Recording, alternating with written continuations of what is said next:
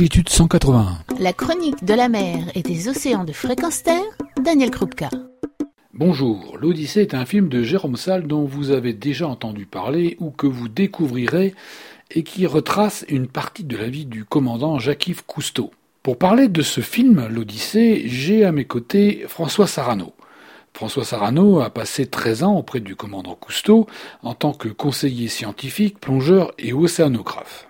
Et il se trouve que François Sarano a participé au film L'Odyssée et qu'il est là pour nous en parler. Nous avions déjà évoqué l'aventure et le contexte réel repris dans le film sur la découverte du monde sous-marin ainsi que le making-of de ce film du point de vue des techniques de plongée employées sur le tournage ainsi que de leurs conséquences. Aujourd'hui, c'est un aspect plus personnel que je propose d'explorer, et notamment d'aborder le déroulement des scènes de tournage sous-marine. Alors les scènes de plongée sous-marine étaient particulièrement émouvantes parce que d'un coup on n'était pas simplement avec euh, des animaux marins, mais on était entre nous et nous, étions une famille. Alors Mathilde Frelon doublait Audrey Tautou, la bergère, euh, Stéphane Jacquet, lui, il doublait euh, Dumas, euh, Eddie Gradev doublait euh, Taillez, et nous étions sous l'eau ensemble, et, on essayait de faire passer les émotions que nous imaginions qu'il ressentait au moment où il découvrait le monde marin. Et puis les plongées avec Mathilde, Simone Cousteau, ma femme euh, et c'était très drôle parce que tous les jours, elle me passait une alliance au doigt. Et moi aussi.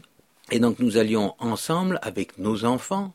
Super Team qui jouait Philippe, Tom, euh, enfin bon, tous les, les jeunes enfants qui doublaient Philippe et euh, Jean-Michel Cousteau. Et à partir du moment où on était sous l'eau, ensemble, tout d'un coup, on devenait une famille.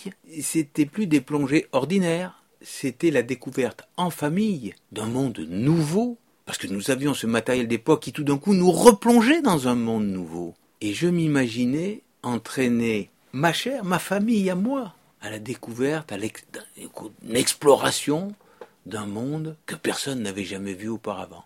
Et cette émotion qui m'étreignait à ce moment-là me portait je voulais être authentique.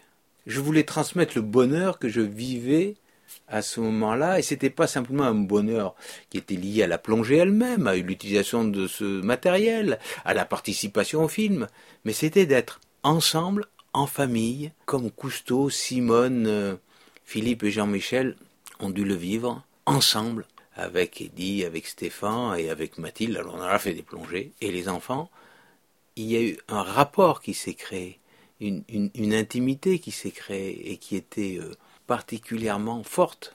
Et ça, c'est plus fort que ce qu'on vit lorsqu'on tourne un documentaire. Je suis très content de nager avec Elliot le cachalot, tu sais bien que c'est un de mes bonheurs, ou Arthur, ou Zoé. Mais là, c'est plus pareil. Et il y a eu aussi une complicité particulière avec Christophe Chesson, donc le réalisateur sous-marin, et euh, Roberto Rinaldi, euh, le cadreur, parce qu'on était huit heures dans l'eau ensemble. Et ça m'a fait revivre un petit peu ce que nous vivions sur la Calypso, l'équipe. L'équipe, euh, et une équipe familiale, c'est formidable. François, avec cette équipe, quels sont les moments les plus forts ou les plus intenses que tu as pu vivre? Dans les détails extraordinaires de cette épopée sous-marine, toute petite à l'intérieur du grand film, eh bien, il y a des tas de, de moments magiques. J'ai une plongée euh, que je fais avec l'un des petits-enfants qui incarne Philippe, nous sommes tous les deux étendus dans une prairie sous-marine de Posidonie et nous regardons le ciel, les bras sous la tête, comme un père et son fils étendus dans une prairie qui regarderait les oiseaux, les nuages ou les étoiles. Et ce petit moment très très touchant, moi, m'a, m'a vraiment retourné les, les sens parce que il symbolisait à la fois Cousteau et tout ce que nous, parents, nous devrions faire, qui est transmettre le goût de la beauté du monde. C'est ce que Cousteau a su faire pour nous au sens large. Ce monde est beau, aimons-le, protégeons-le, c'est, c'est juste extraordinaire et c'est ce que Véronique et moi essayons de faire et ou avons essayé de faire avec nos enfants. Regardez ce monde fantastique en tout d'un coup prenant le temps de s'arrêter pour regarder la vie des papillons, des insectes, des oiseaux et des poissons qui sont autour de nous. Et cette plongée-là, pour moi, c'est peut-être l'une des plus fortes. Elle est rien, juste un instant allongée sur le dos dans les Posidonies, et elle est tout, parce qu'elle dit tout de ce que la beauté du monde peut nous offrir en termes d'émotion, de bien-être et de paix, et de partage. C'est un moment très fort, très très fort. Autre moment très fort, c'est lorsque nous avons tourné en Croatie dans une grotte sous-marine dont le toit était percé et qui, au moment de midi, était tout d'un coup inondé de lumière. Ça faisait comme une sorte de puits de lumière. Donc nous étions en famille, Gic, la bergère, euh, Philippe et euh, Jean-Michel. Nous nagions nous sommes allés jusqu'à ce faisceau de lumière et nous avons dansé dans ce faisceau de lumière. Et c'était là aussi un moment euh, incroyablement émouvant parce que on se revoit soi-même parent et on se dit que ces moments de partage sur des choses très simples sont, sont l'essentiel de la vie. Merci François de nous rappeler combien le partage au travers de quelque activité que ce soit est essentiel à nos bonheurs personnels mais aussi à nos bonheurs collectifs.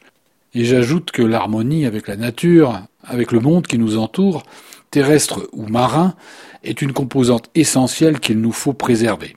On se retrouve très vite pour évoquer l'influence de ce film, l'Odyssée, ainsi que celle du commandant Cousteau sur ceux qui l'ont suivi. Retrouvez et podcastez cette chronique sur notre site fréquenceterre.com.